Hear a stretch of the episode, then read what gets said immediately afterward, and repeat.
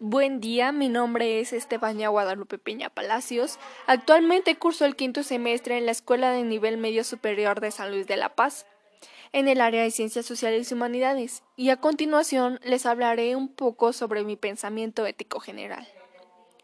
Este consiste en que la ética se nos manifiesta de forma imperativa como exigencia moral y proviene de una fuente exterior como lo son la cultura, las creencias, tradiciones, costumbres y las normas de una comunidad. Las tres instancias de individuo, sociedad y especie están completamente unidas, y según el momento o circunstancias por el que esté pasando el individuo va cambiando su expresión y su actuar.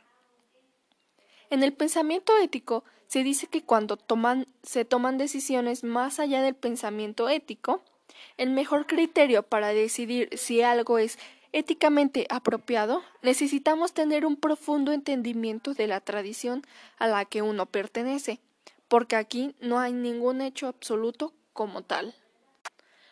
Hacer un acto apropiado es más que nada hacer algo justo, es decir, actuar apropiadamente según nuestra ética, porque cabe recalcar que no para todas las personas son correctas ciertas cosas.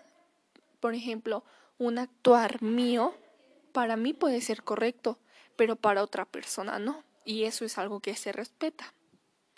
Un concepto clave que tenemos que tener muy en claro para entender este tema es ¿qué es apropiado?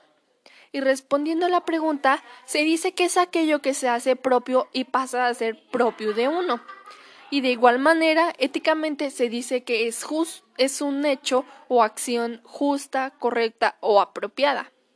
Y pues bueno, eso sería mi pensamiento ético en general y gracias por escucharlo.